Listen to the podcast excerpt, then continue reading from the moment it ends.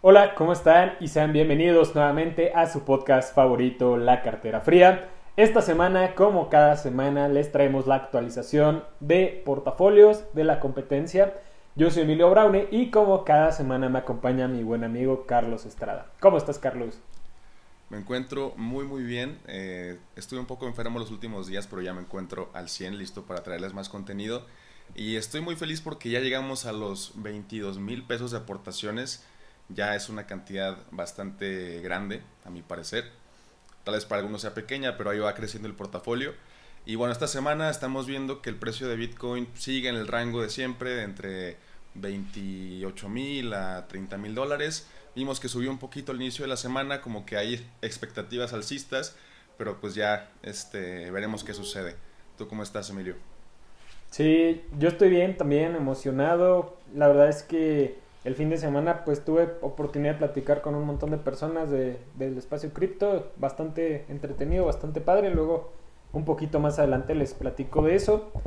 Y sí, o sea, también como que estoy viendo mucha como expectativa, no solo del mercado cripto, pero pues muchas noticias, muchos artículos, incluso muchos youtubers como que teniendo títulos alarmistas, ¿no? Como de se acabaron las caídas o es momento de de que empieza a subir todo. Entonces, pues va a estar interesante, pero pues también hemos visto que nos hemos movido en este rango ya varias semanas. Entonces, pues para nosotros está de lujo porque empezamos el portafolio literalmente en el pico más grande, ¿no? Entonces, sí. como que el seguir pudiendo comprar estos precios es muy buena oportunidad todavía.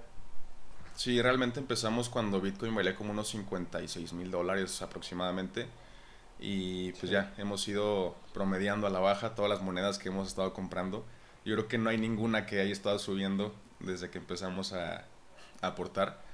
Y como ya lo comentabas, este, estamos como que en un rango un poco atascados. Y yo les compartí ayer por Twitter que ya llevamos nueve semanas consecutivas eh, con velas rojas. Nueve semanas en caída. O sea, ni una sola vela verde en todo ese tiempo. Es algo muy, muy extraño si en la gráfica de Bitcoin en el largo plazo eh, casi nunca se da ese tipo de comportamiento, pero pues se dio y ya sabemos que no podemos... Eh, bueno, Bitcoin es muy impredecible siempre, ¿no? O sea, nunca vamos a saber qué va a pasar, ni si estas nueve velas rojas consecutivas significan que va a seguir cayendo o si, o, si se viene un rebote, pero bueno. Eh, hablemos de las aportaciones de esta semana y empezamos con las tuyas o empezamos con las mías, Emilio. Pues si quieres empezamos con las mías porque la verdad otra semana más muy simple de la aportación completa que se va a un solo proyecto y pues es un proyecto que ya hemos platicado muchísimo, la verdad es que tenemos un episodio bastante cargado hablando exclusivamente de este proyecto que los invitamos a, que lo vean terminando este episodio y pues este proyecto es Avalanche que justamente el token es AVAX Tuvimos un episodio completo platicando de las subnets, de todo, o sea, recuerden que de las subnets aparte están pues la CNET, la P-Chain, la X-Chain y demás. Y pues la verdad es que este proyecto pues parece ser que puede con todo, o sea, está muy raro, o sea, como que es este proyecto que puede tener este altísima escalabilidad, costos muy bajos, una velocidad impresionante, o sea, como que justo en el evento de Espacio Cripto pues, hicieron como mucho énfasis o, recalcaron mucho, no, me, no recuerdo si fue este Anthony de... ¿Cómo se llama? DeFi en español. DeFi en español.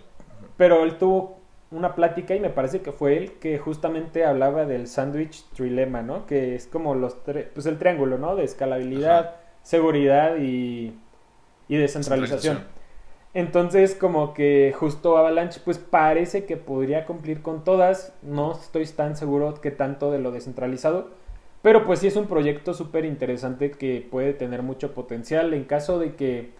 Y sobre todo creo que va a tener como un crecimiento muy grande en caso de que, por ejemplo, todo lo de, de merch de Ethereum se siga retrasando, ¿no? Que yo creo que del equipo que trabaja y de los developers de Ethereum, pues uno de los problemas más grandes que yo he identificado, pues son los tiempos de estimación, ¿no? Que pues ya lo siguen prolongando y prolongando y tal vez Avalanche pueda tomar este pues cierta fortaleza si algo así llegara a suceder. De todas formas, a los precios que compré, me parece que compré a 26 dólares, o sea, compré como 1.80 y tantos tokens por los mil pesos, lo cual está súper bien porque recordemos que justamente en noviembre, con los precios que estábamos, un AVAX valía 127 dólares. Entonces, yo aquí por 50 dólares pude adquirir 1.80 y tantos. Entonces, me pareció un precio súper interesante, súper atractivo.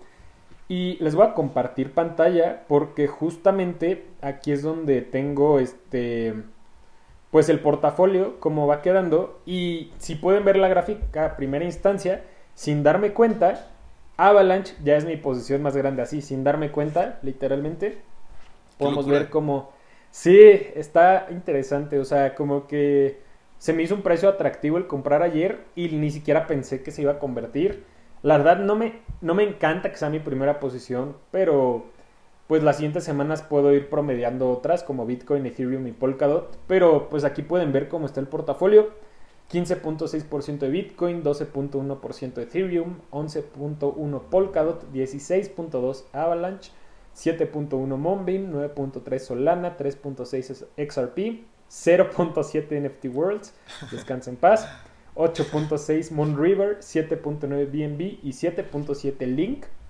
Y acá abajo pueden verlo como más desglosado, ¿no? Aquí podemos ver lo que tengo en Binance, lo que tengo en Qcoin.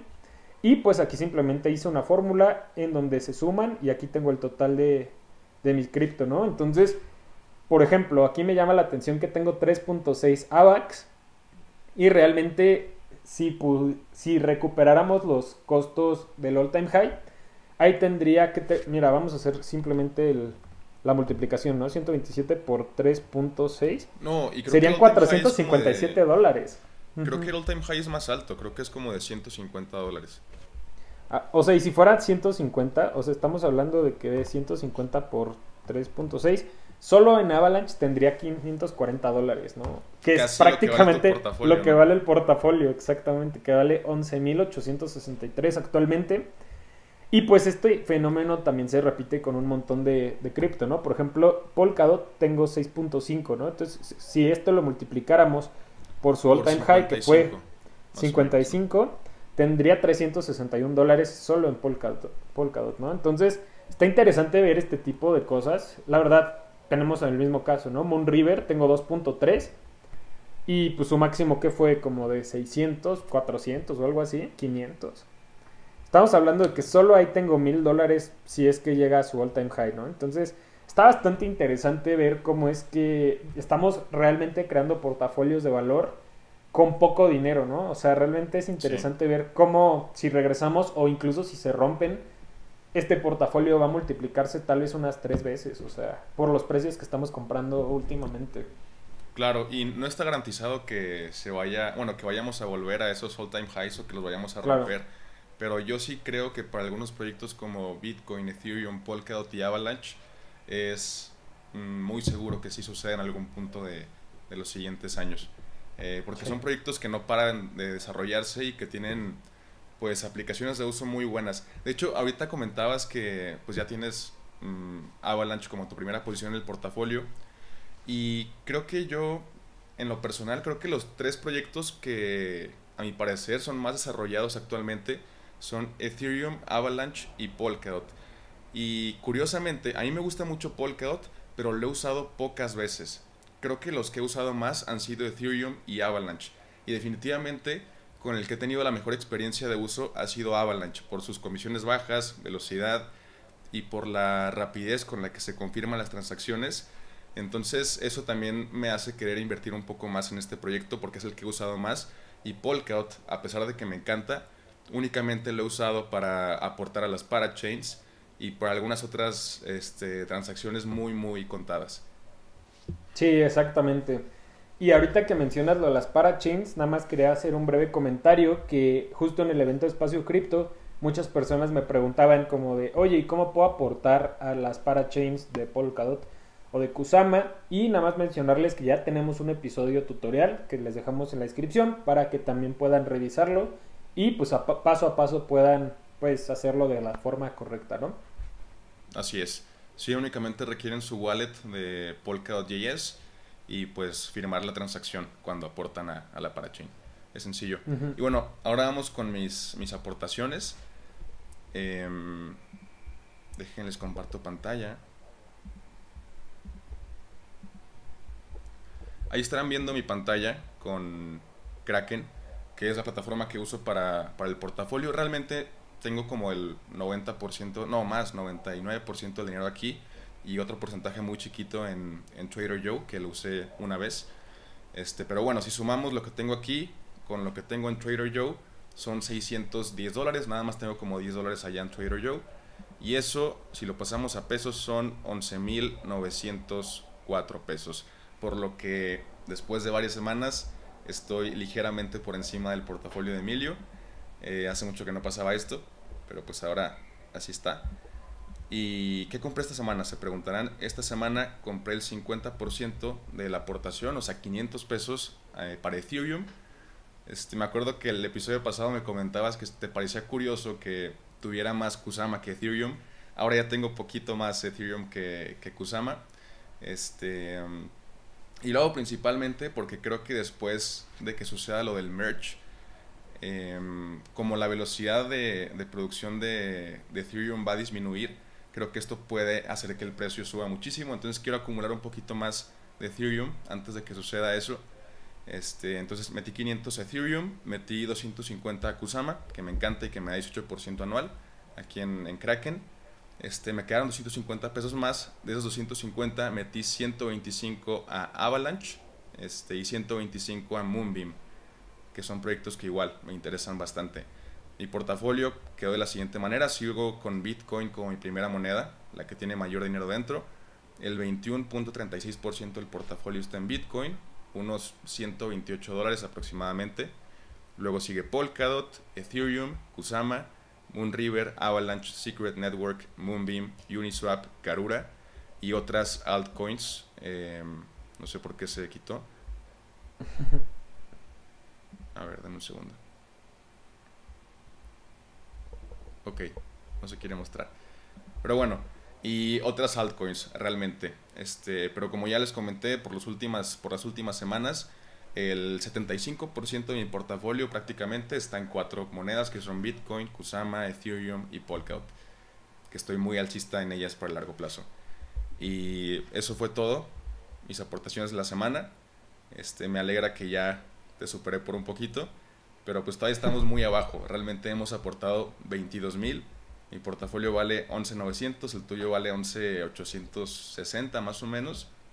Eh, por lo que sí estamos pues 10 mil 10 mil y poquito más de pesos abajo cada uno. Sí, y fíjate que me llama mucho la atención que, por ejemplo, en mi portafolio tengo como el 55 a 60% en Bitcoin, Ethereum, Polkadot y Avalanche. Pero la gran mayoría de las otras cripto las tengo como entre un 7 u 8%. Me llama la atención como tus primeras todas tienen de que 15 y las demás de que 2, ¿sabes? Entonces Ajá, sí. Va a estar interesante ver cómo ese 2%, si esos proyectos llegan a volar, se puede convertir en un 8 o en un 9 de forma natural, o sea, sin que tú ya les tengas que agregar dinero. O cómo es que tal vez no crezcan y en cambio las otras principales vuelen y ese porcentaje se reduzca todavía más, ¿no? O sea, va a estar muy interesante ver Sí, qué a va a ver pasar qué con eso. sucede. Y es que mi enfoque principal, eh, cuando empezamos el portafolio, era un enfoque más alto en altcoins, pero conforme fueron pasando las semanas me di cuenta de que no tenía mucho sentido que yo eh, metiera, o sea, me fuera all-in algunas altcoins tan pequeñas como lo eran Karura o, o Akala, etcétera, si íbamos a seguir con una tendencia bajista. Y pues ya sabemos que las altcoins caen mucho más que Bitcoin. Entonces, ahora yo estoy, estoy siendo un poquito más cuidadoso. eh, estoy comprando más Bitcoin, más Ethereum. Y cuando vea más claridad en cuanto a la macro tendencia de, del mercado, pues ya me podré exponer un poco más a, a altcoins. Sí, justamente, la verdad es que está bien interesante ahorita cómo está. Y realmente, o sea, nuestros portafolios pueden volar, pero habrá que ver. O pueden caer mucho más, eso siempre también puede pasar. Y bueno, Carlos, ¿qué te parece si pasamos a la nueva sección de este episodio que se trata de platicar sobre noticias eh, que nos hayan parecido relevantes? Entonces no sé si tú quieras empezar con tu noticia o quieres que yo platique sobre la mía. Eh, si quieres, empezamos con la tuya. Va. Pues mira, yo básicamente tengo, bueno, una es platicarles del evento de Espacio Cripto, que ahorita les platico un poquito, pero una noticia que salió hace 5 horas aproximadamente, 6 horas, que me llamó mucho la atención, es que la República Centroafricana sigue adelante con su iniciativa cripto. De hecho, este, el presidente, que se llama Faustin Archange, y su apellido no lo puedo pronunciar, o sea, no quiero faltarle el respeto, pero básicamente está lanzando un nuevo proyecto criptográfico que se llama Sango. Y la verdad está interesante porque él tiene la mentalidad de que sea mucho más allá que solo una criptomoneda. De hecho, aquí puedo citar para puedo citar algo que él comentaba, que literalmente dijo, entraremos en una nueva fase a través del lanzamiento del proyecto Sango, diseñado para transformar nuestro país y abrir un nuevo camino hacia un futuro brillante. Y también puso que eh, bueno, halagó a Bitcoin y a la tecnología blockchain diciendo que el potencial de remodelar el mundo de las finanzas haciéndolo más seguro, más transparente y más orientado a la oferta, más centralizado y más confiable. Y también este, hizo referencia a la promulgación de la ley número 22.004 del 22 de abril de 2022 que reconoce a Bitcoin como la moneda digital oficial de su país. Entonces, creo que estas son este, declaraciones pues, bastante fuertes o sea, básicamente, pues esto me da a entender que es como un preámbulo a, hacer lo que El Salvador hizo prácticamente. Y eso está súper bien porque ya sería el segundo país que oficialmente adopta a Bitcoin. Y pues yo creo que a partir de esto, pues cada vez más países van a seguir entrando, van a seguir comprando, que digo, tristemente El Salvador, este, pues está súper abajo en sus compras. Pero pues también como como el presidente comenta con frecuencia, que están comprando el DIP, ¿no? claro, de hecho, este, para complementar tu noticia, este, yo traigo dos noticias.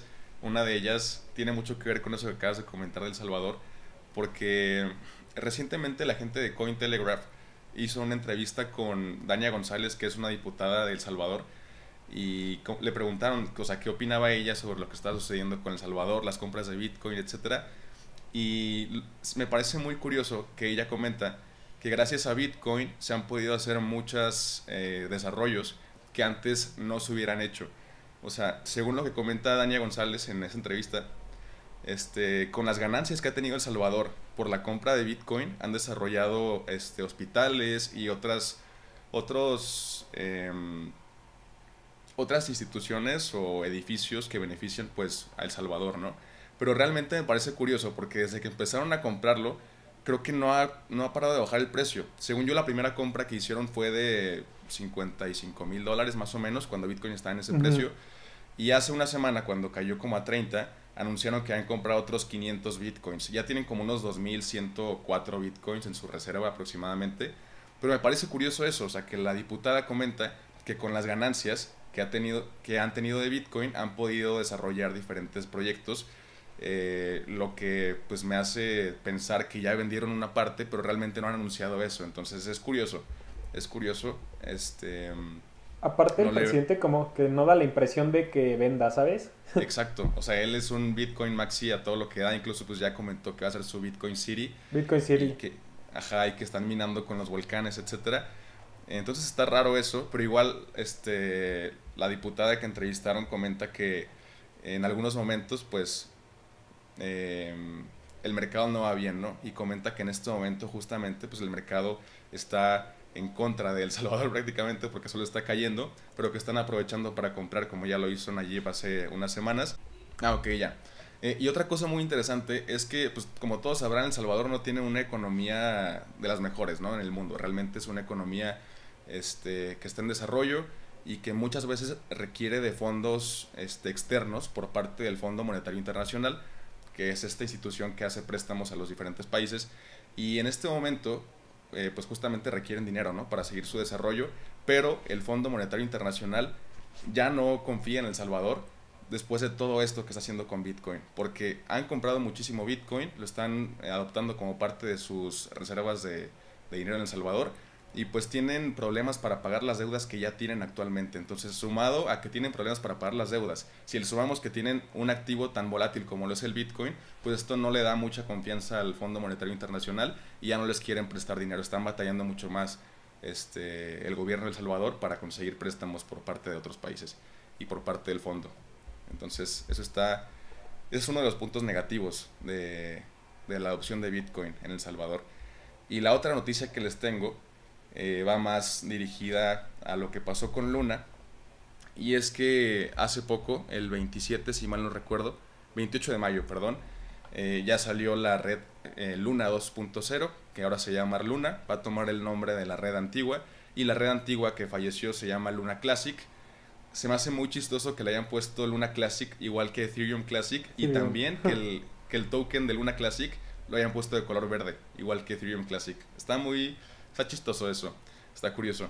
Pero bueno, salió el 28 de mayo la red eh, nueva. Este, se supone que es una red totalmente nueva con su nuevo, digo, con su bloque madre y, y demás. O sea, realmente no es un hard fork de, de Luna Classic. Y algo que nos hizo como que recordar el mal sabor de boca que nos había dado Luna cuando cayó prácticamente 99%, fue que cuando salió este nuevo token el 28 de mayo, cayó un 75% en las primeras horas. Pasó de 20 dólares a 5 dólares y actualmente en eso cotiza aproximadamente en 5 o 6 dólares. Eh, otra cosa interesante es que a la gente que tenía Luna Classic le hicieron un, un, airdrop de Luna del nuevo proyecto. Y no solo a la gente que tenía Luna Classic, sino que también a la gente que tenía UST y Anchor Protocol les van a dar los nuevos tokens de las nuevas redes.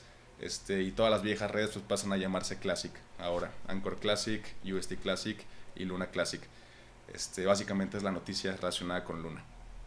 Sí, que a mí me llama mucho la atención eh, lo que platicábamos antes de, del episodio. Pues ya es el tercer este intento que tiene, me parece que se llama Do o algo así. Y que pues literalmente, o sea, Luna no fue su primer proyecto, ya había fracasado en uno de stablecoins, luego pues tuvieron ese problema de Luna. Y ahorita pues ya ese es su tercer intento, la verdad es que yo ya no podría confiar más, o sea, No, yo yo creo que la confianza es como de lo más importante que hay en el ecosistema cripto y pues el tener como que tratar de demostrar otra vez y otra vez, pues nada más como que siento que atrae a inversionistas que quieren ganar dinero rápido, que esperan que el nuevo token, o sea, Luna, va a volver a su máximo histórico y demás, pero estamos hablando de que Luna se encuentra, ¿qué te gusta? En el lugar 2000 ahorita, 2600 o algo así. Y la verdad es Sí. que, pues no sé, o sea, yo ahora sí que me abstengo, yo ya no voy a invertir, no he invertido nada y pues no me podría interesar ya menos, ¿no? ¿Sabes? Ya tenemos este pues otras stablecoins interesantes, tenemos USDC, tenemos USDT, tenemos BUSD de Binance, tenemos DAI, entonces como que hay diferentes opciones, ¿no? Más que solo USD. Sí, hay muchas opciones. Yo creo que la que más me gusta en este momento es, es DAI, eh, porque igual hay algunas este, teorías este, conspirativas, por así decirlo, que dicen que UST realmente no tiene los dólares respaldando la moneda tampoco, eh, y que de pronto imprimen tokens sin tener el respaldo.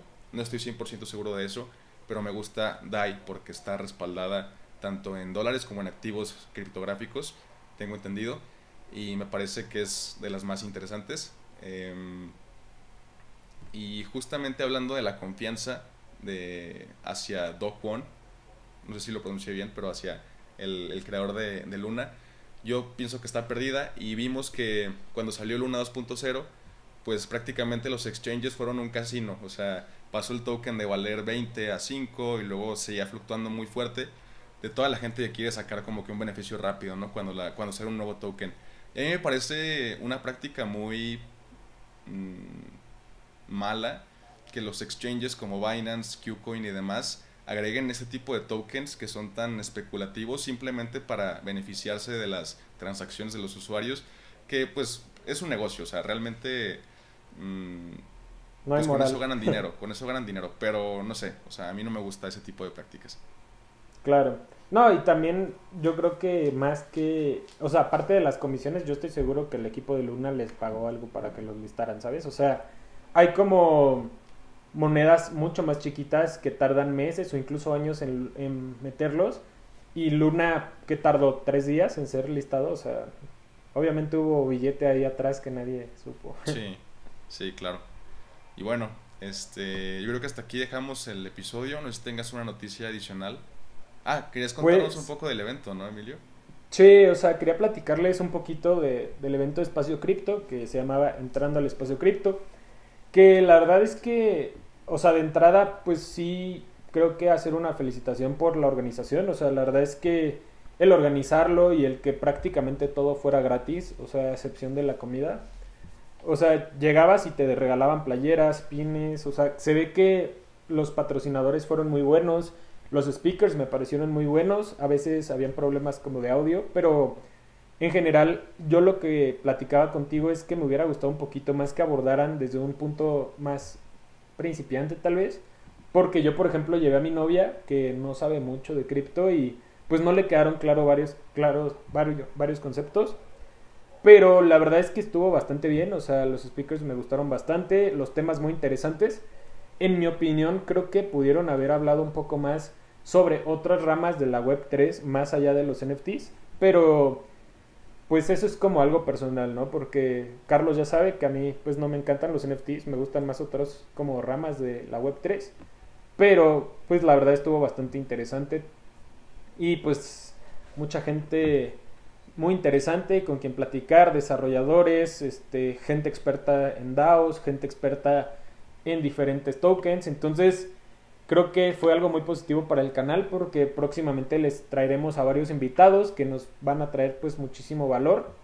Y también, por ejemplo, nosotros nos van a poder encontrar en algunos espacios también de espacio cripto platicando. Entonces, pues vayan a seguir también sus redes y las nuestras para que puedan estar pendiente de todo y pues no se pierdan nada, ¿no?